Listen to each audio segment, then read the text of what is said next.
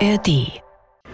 Dann kommen wir wieder, nicht nur nach Berlin, dann werden wir ab 8. Januar überall präsent sein, in einer Art und Weise, wie es das Land noch nicht erlebt hat.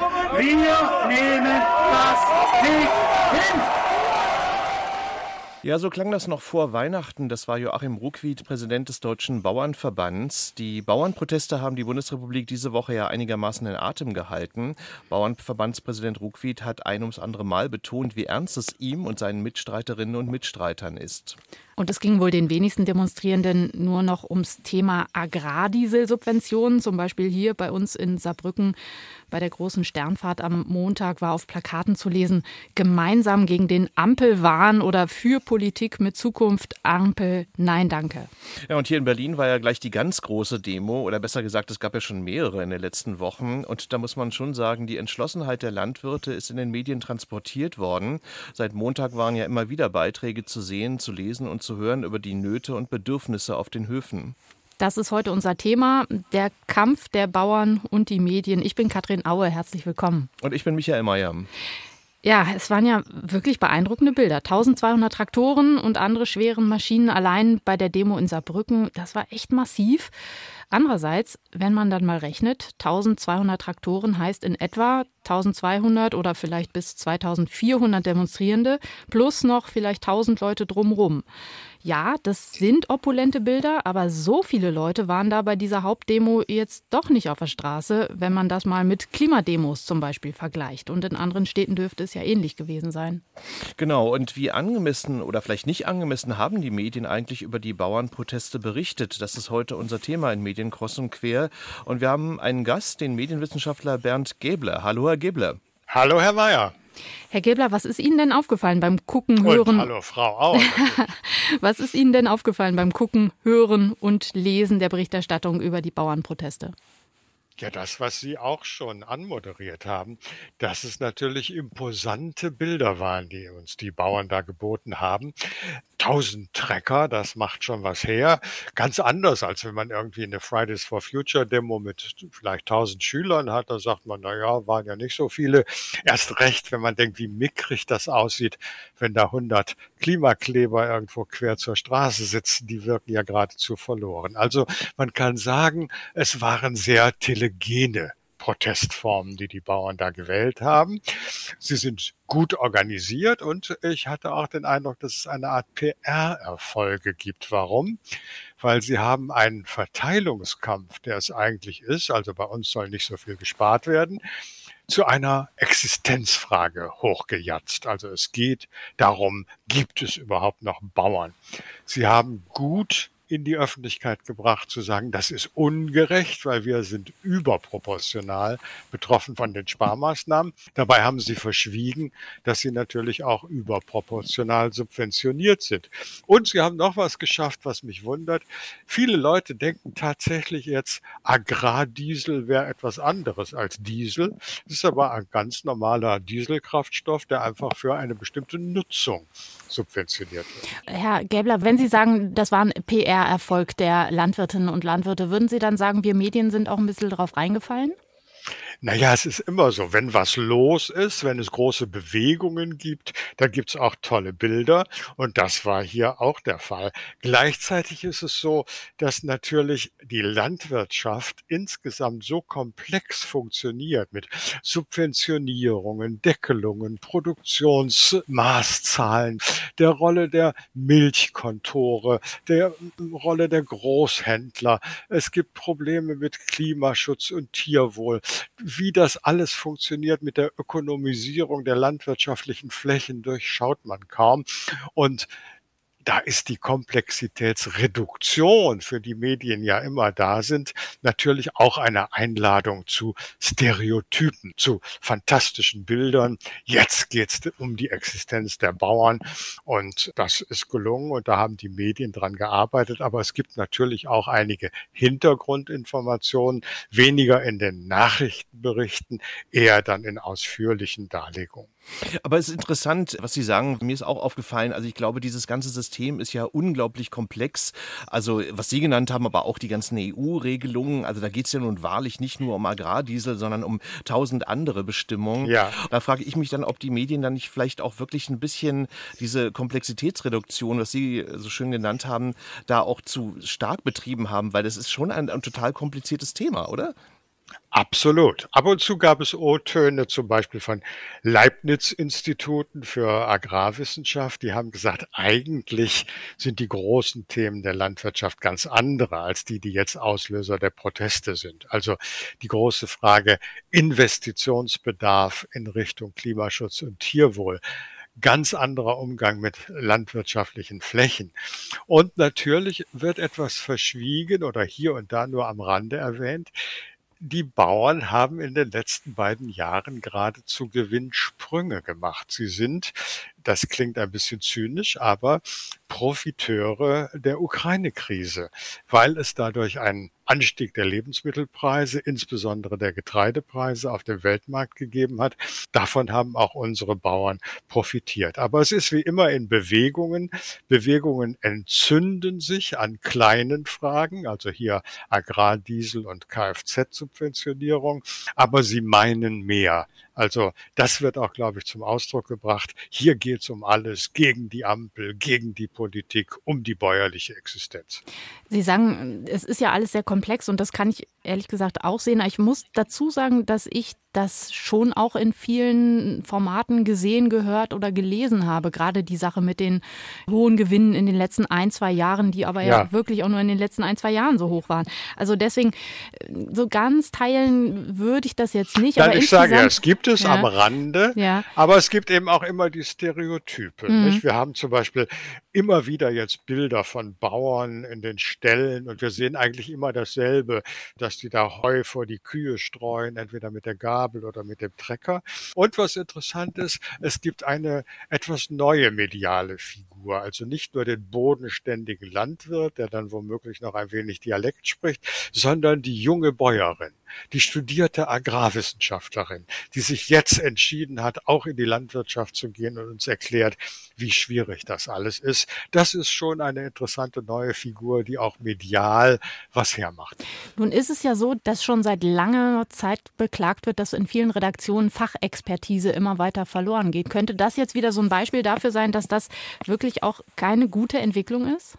Ja, natürlich. Und wir sehen daran vor allen Dingen die Krise, der Medien in der Region. Also wir haben ja eine der größten Medienkrisen, nicht jetzt irgendwie, dass das Fernsehen kaputt geht und durch Streaming ersetzt wird oder sowas, sondern dass die Vielfalt der Lokalzeitungen wegbricht.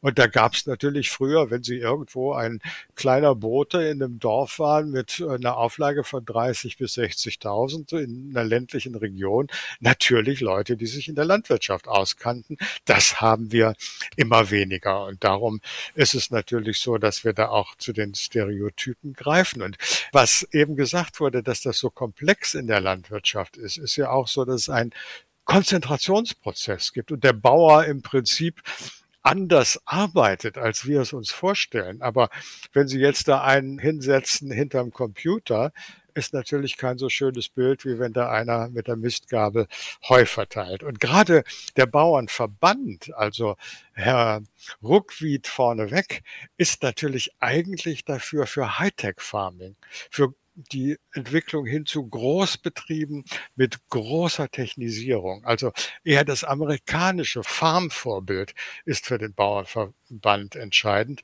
Davon sehen wir relativ wenig.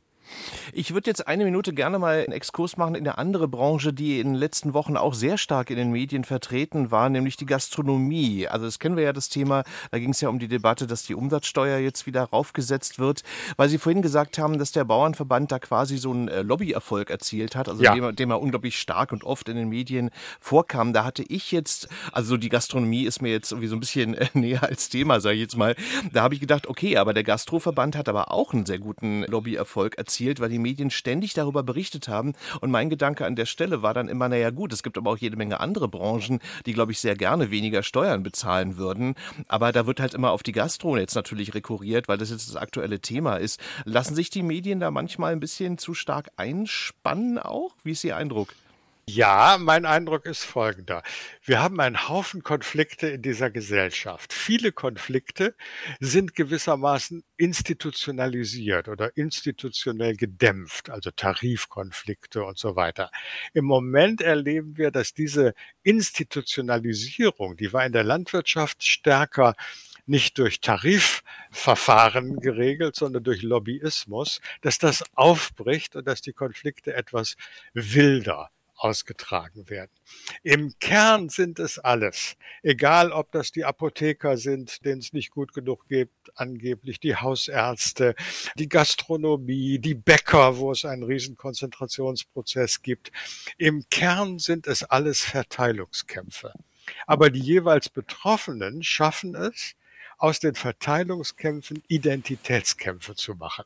Also, es geht um die Gastronomie schlechthin. Es geht um die weitere Existenz der Bauern schlechthin und so weiter. Wird es überhaupt noch Bäcker geben?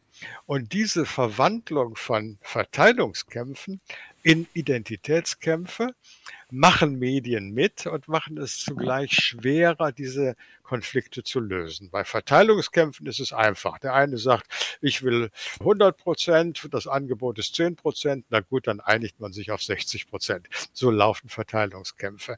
Das ist hier im Kern der Fall, wird aber hochgejatzt zu grundsätzlicherem. Und das erleben wir. Und darum sind auch die Protestformen so radikal oder andererseits gesagt auch so telegen. Ich würde gerne noch mal einmal zurückkommen auf die Bauernproteste. Da war ja auffällig, ja. wie die auch in den sozialen Medien präsent waren. Also besonders ja. TikTok war meiner Wahrnehmung nach voll vom Hashtag Bauernproteste. Landwirte, andere Teilnehmende haben einfach selbst gestreamt. Die brauchen ja gar keine Medien mehr. Zeigt sich hier mal wieder, dass die konventionellen Medien fast tun können, was sie wollen, um die Menschen zu informieren, aber die ja wirklich unkontrollierten sozialen Medien grätschen ihnen dazwischen und sind für bestimmte Zielgruppen mittlerweile einfach wirkmächtiger? Ja, grundsätzlich ist es nicht so neu, dass sich politische Formationen, politische Bewegungen ihre eigenen Medien schaffen. Denken Sie an die Anti-Atom-Bewegung, da gab es dann Radio Dreieckland als das Informationsmedium. Denken Sie an die Antifa, die haben Indie-Media.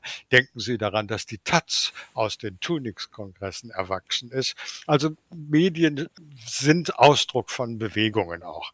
Jetzt haben wir durch die sozialen Medien vielfältigere Möglichkeiten. Ich sehe das auch so wie Sie, dass Sie eine Rolle gespielt haben.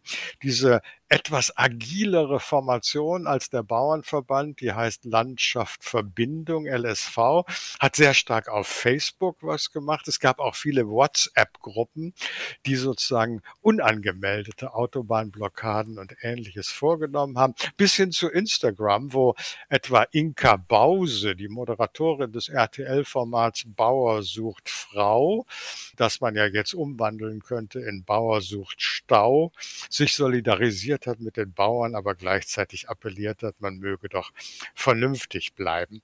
Also wir sehen das, ja. Und warum ist es so? Weil Social Media Entkontextualisierung betreibt. Sehr gut ist, um Affekte zu bewirtschaften und es sozusagen erfolgreich gibt, immer wenn es so kleine Info-Häppchen gibt. Dann entspricht sozusagen eine Dynamik aufgeregter Bewegungen. Insofern gibt es eine Entsprechung zwischen dieser Aufgebrachtheit, dem angestauten Wut, gerade der Bauern und Social Media, das passt gut zusammen und spielt tatsächlich eine größere Rolle. Ja, was ja auch interessant ist, weil wir gerade über Social Media sprechen, dass es ja schon, ähm, ich sag jetzt mal so rechte äh, Vereinnahmungsversuche ja. gab, die sich auch in den sozialen Medien ja wiedergespiegelt haben. Also das ist ja schon interessant, dass es Leute gibt, also aus einer extremen Ecke, die sich dann so raufsetzen. Also das müsste man ja eigentlich auch mal ein bisschen stärker in den Medien thematisieren, oder? Ja, wobei es wurde ja ganz gut nachgefragt und enthüllt, was hinter dieser Aktion gegen Habeck stand, als er von der Insel Hoge zurückkam. Das war ja eine Frau, die AfD und Quianon äh, Sympathisantin ist, die das sozusagen Habeck gesehen hat. Als ja, eine Bekannte von Alice fuhr. Weidel war das, glaube ich, ne? Ja, die hat dann quasi diesen Protest organisiert hat über Telegram. Wir haben gesehen, dass einige gerade in den Aktionen hier im Norden diese alten Fahnen mittragen. Die sind schwarz mit einem weißen Flug und roten Schwert. Das ist die alte Landvolkbewegung, die extrem antisemitisch und antiparlamentarisch war. Das ist schon fast verwunderlich, dass sich Bauern daran erinnern und das jetzt mitführen. Darauf wird hingewiesen und die Verbandsfunktionäre sind natürlich eifrig und ich glaube, man muss ihnen auch abnehmen, ernsthaft bemüht, sich von solchen Einflüssen und Unterwanderungen zu distanzieren und es sozusagen im Rahmen der demokratischen Konfliktaustragung zu halten.